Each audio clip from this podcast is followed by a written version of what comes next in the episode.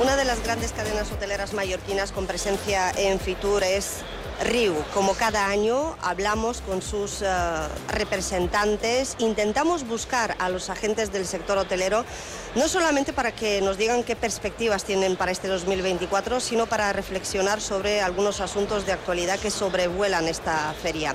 Hoy nos acompaña Albert Puig, él es director de comunicación y relaciones institucionales de RIU. ¿Qué tal, Albert? Buenas tardes. ¿Qué tal? Buenas tardes. Bueno, ¿cómo ves esto? La feria, la presencia de la delegación balear y de todas las cadenas hoteleras de, las islas. Me da la sensación de que hay más gente que nunca y me da la sensación de que eh, la pandemia ha hecho que la gente, nosotros pensábamos que el año post pandemia la gente tenía ganas de viajar, pero esto no se para. Es hmm. decir, las, las, eh, el, cierre del de, de, este año pasado, del, 2023, ha sido muy bueno para nosotros y las previsiones de este año siguen igual, con lo cual me da la sensación de que la gente mentalmente ha decidido que después de la pandemia que una de las eh, cosas más importantes es esa, esa, parte de equilibrio entre el trabajo hmm. y su tiempo libre. Y tiempo libre es las vacaciones. Ya, hablábamos de contención en el 2024, pero todo lo que se percibe aquí en Fitur es todo lo contrario, es de seguir creciendo. Sí, es decir, nosotros la sensación que tenemos, y mira que han sido, ha sido un año de, incremento de precios,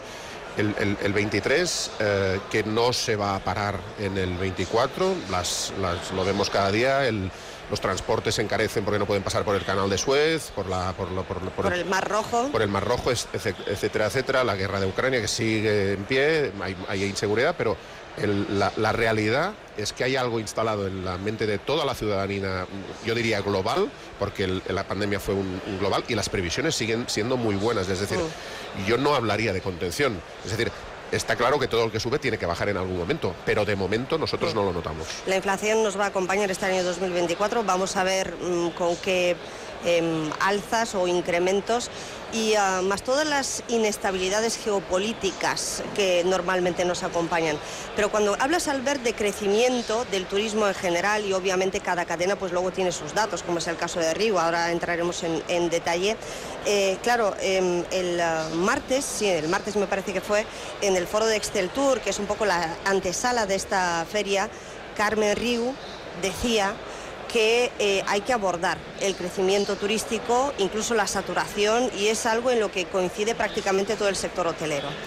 Em, ¿Cómo se hace esto? Porque para la sociedad, y quizás allí eh, en el mensaje han fallado las instituciones y el propio sector, los hoteleros tienen la culpa o parte de la culpa de esa saturación. Y llevamos años repitiendo, sobre todo ahora lo hace Excel Tour, que eh, en gran parte, digamos que la masificación puntual que se ha dado, por ejemplo, en la isla de Mallorca y otros destinos, ha sido debido a la oferta de alquiler turístico descontrolado e ilegal. ¿Cómo se cambia esta imagen y cómo se explica con datos, con cifras? Bueno, yo creo que puede haber habido algún error de comunicación en el pasado, no, te lo niego, puedes tener toda la razón del mundo, pero lo que está claro es que hay una moratoria hotelera, es decir, no se pueden construir más hoteles en Mallorca, en Baleares, y el crecimiento y eh, el, turismo vacacional, el alquiler vacacional sigue creciendo. Al final, lo único que podemos hacer los hoteleros, porque no somos más que un operador, no somos más que un operador, es decir, aquí quien manda son los ciudadanos que escogen a sus representantes y los, representantes legislan, es que se cumpla la ley. Es decir, cuando los hoteleros, a veces se dice, estamos en contra del turismo, del alquiler vacacional, no, estamos en contra de cualquier cosa que sea ilegal, de la misma manera que estaríamos en contra de un taxi legal o un, mm. o un restaurante ilegal, por hablar de la, de la oferta complementaria, ¿no? Entonces, eh, cuando, cuando todo se regula y cuando todo se cumple y las instituciones tienen la valentía para hacer cumplir la ley, eh, el resultado acaba siendo otro. Porque claro, al final tenemos burbuja, tenemos burbuja eh, inmobiliaria en Baleares, precios desbocados, etcétera, etcétera. ¿Y eso por qué?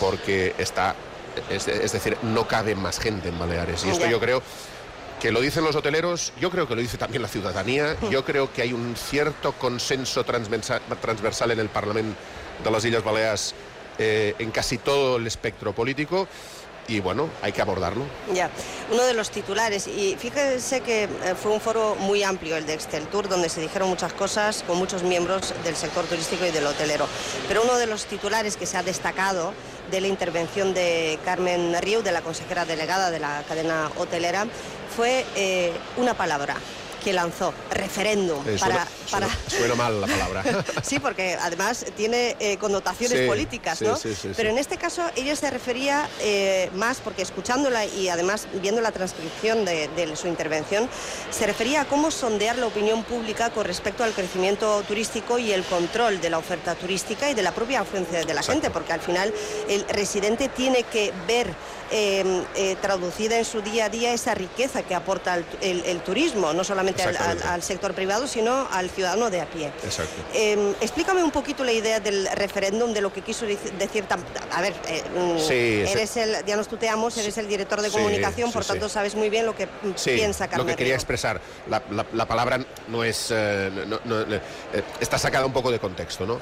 Pero bueno, al final lo que, lo que, lo que Carmen Riu dijo, y, lo- y- y te voy a decir otra cosa que dijo inmediatamente después. Dijo. Eh, eh, ella dijo directamente, que fue cuando de alguna manera, que yo creo que hasta arrancó algún aplauso, dice, no podemos crecer más en según qué destinos, porque la sensación que tiene Riu ya es de saturación. Mm. Y en uno de estos destinos está claro que es Mallorca. Entonces, ¿cuál es el punto mínimo de partida? ¿Cuál es el punto mínimo de partida para, para decidir eh, si se tiene que crecer, si no se tiene que crecer? Es calcular la capacidad de carga. Es decir, ¿qué carga puede aguantar de turistas la isla de Mallorca? Eh, yo no sé quién tiene que hacer esto. No sé si lo tiene que hacer la Universidad de, de- de la- de las Islas Baleares, no sé si lo tiene que hacer una- un instituto del, del gobierno, una dirección general, no lo sé. Pero sí que sabemos que una parte importante tiene que ser los afectados. ¿Y los afectados quiénes son? La ciudadanía.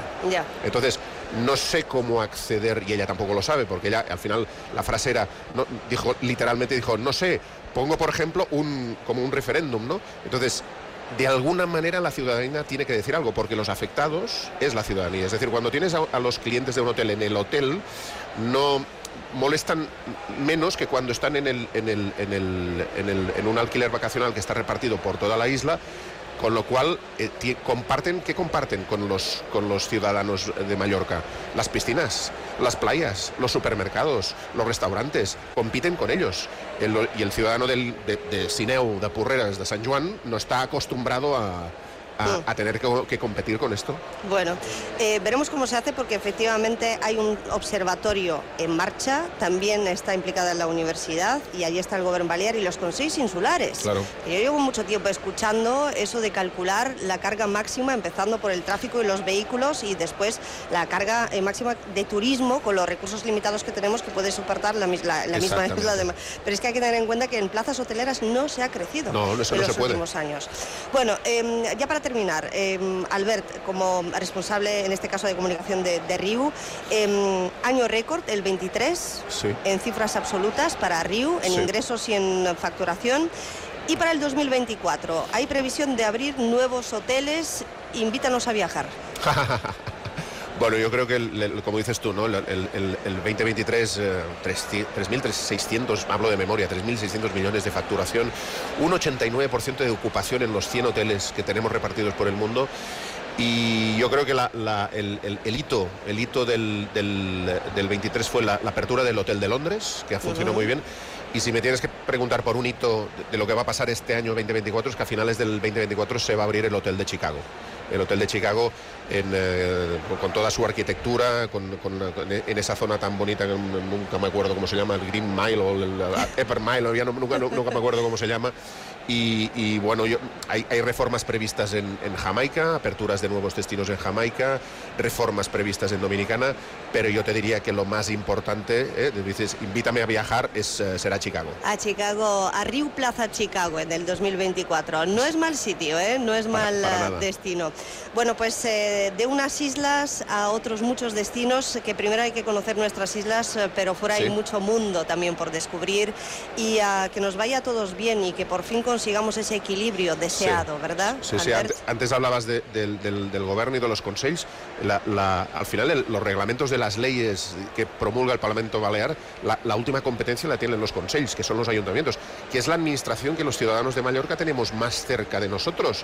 Entonces, bueno, yo creo que ya el primer paso está hecho, que hay una cierta transversalidad. Ahora hay que poner manos a la masa. Albert uh, Puig, muchísimas gracias. Gracias. Y buena feria.